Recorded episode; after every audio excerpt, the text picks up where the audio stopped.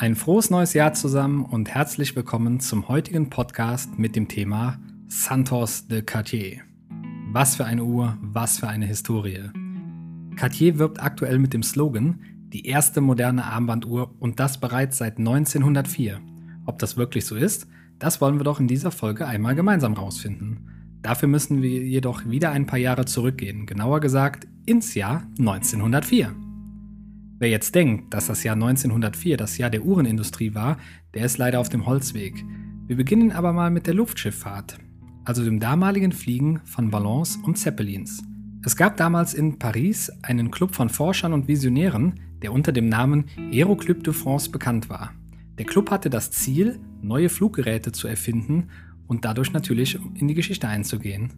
Um mal ein paar bekannte Mitglieder aus der Historie zu nennen, Gustave Eiffel, Jules Verne und natürlich Louis Cartier. Und um den geht es gleich auch noch.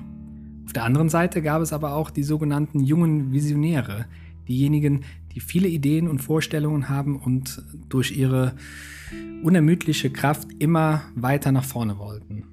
Hier machte ein Mann durch seine damaligen Rekorde per Zeppelin ganz besonders auf sich aufmerksam, Alberto Santo Dumont. Ihm war das Fliegen per Zeppelin jedoch nicht genug. Er arbeitete an einer neuen Vision der Flugschifffahrt, genauer gesagt an einem Fluggerät, das schwerer als Zeppeline und dazu motorgetrieben sein sollte. In der damaligen Zeit eine scheinbar unmögliche Herausforderung. Durch die enge Zusammenarbeit im Aeroclub de France entwickelte sich zwischen Louis Cartier und Alberto Santo Dumont eine Freundschaft, die in die Geschichte eingehen sollte. Dazu aber später mehr. Im Jahr 1905 entwickelte Alberto Santos Dumont das sehnlichst gewünschte Fluggerät, was nun motorbetrieben war. Das einzige Problem, was für ihn beim Fliegen aber entstand, war die Tatsache, dass er natürlich beide Hände brauchte und zeitgleich ab und an mal auf die Uhr schauen musste. Damals waren noch die Taschenuhren das Nonplusultra, beim Fliegen jedoch mehr als umständlich. Wenn ich mir jetzt mal vorstellen würde, man sitzt in so einem Formel-1-Wagen, hat 300 km/h drauf und man nimmt während der Fahrt mal eine Taschenuhr raus, um auf die Uhr zu gucken oder die Uhrzeit abzulesen. Also da konnte ich sein damaliges Problem durchaus verstehen. Also hatte sich Santos an seinen Freund Louis Cartier gewandt und hat sich von ihm eine Uhr gewünscht, bei der man während dem Flug die Hände frei haben konnte und sich um die Steuerung und die Skalen im Cockpit kümmern konnte. Ich glaube persönlich, Louis Cartier hat sich damals gedacht, Alberto, du brauchst definitiv eine Flieger- bzw. Pilotenuhr. So war es dann auch.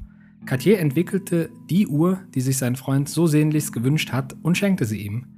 Und genau diese Uhr trug Santos Dumont am 12. November 1906 bei seinem Rekordflug von 220 Metern in knapp 22 Sekunden. Der perfekte Tag für die neue Fliegeruhr Cartier Santos Dumont. Kann an dieser Stelle nur empfehlen, sich einmal das damalige Modell der Uhr anzusehen und dann auch das heutige Modell auf der Website von Cartier. Hier wird man relativ schnell erkennen, dass der rote Faden dieser markanten Uhr nie verloren wurde. Gehen wir zurück ins Jahr 1906. Viele dachten, diese phänomenale Uhr könnte man aufgrund des Flugereignisses nun auch käuflich erwerben. Allerdings sollte die Uhr von Cartier zunächst ein einmaliges Geschenk sein und für Kunden nicht erhältlich sein. Die Uhr sollte nach wie vor etwas ganz Besonderes bleiben, auch aufgrund der Tatsache, dass es die erste Uhr mit Metallschließe war. Die Uhr hatte die markanten Maße von 35 x 25 mm, was doch relativ klein ist.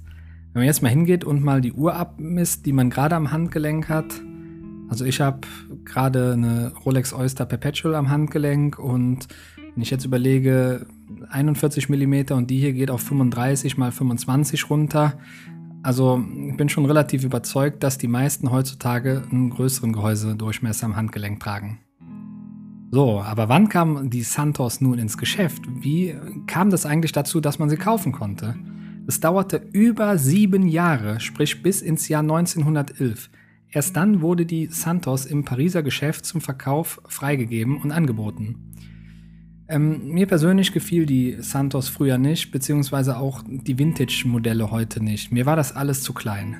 Allerdings, wenn man sich die aktuelle Version mal zur Hand nimmt, die hat die Referenz WSSA 0018. Wunder, wunderschöne Uhr. Also gibt es mit einem blauen Blatt, mit einem weißen Blatt, standardmäßig äh, bezogen auf die Historie, Hammer.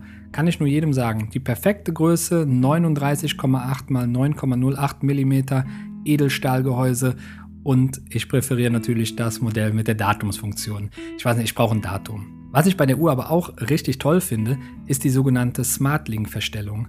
Hier kann man kinderleicht das Band entfernen oder auch die Glieder kürzen. Man drückt wirklich mit dem Fingernagel wirklich nur in dieses Linksystem rein und schon kommt der ähm, so ein kleiner, wie so ein kleiner Splint raus und man kann das sowas von easy kürzen. Ich glaube, bei der Uhr ist sogar auch noch ein Lederband dabei. Also wenn man mal wechseln möchte, top.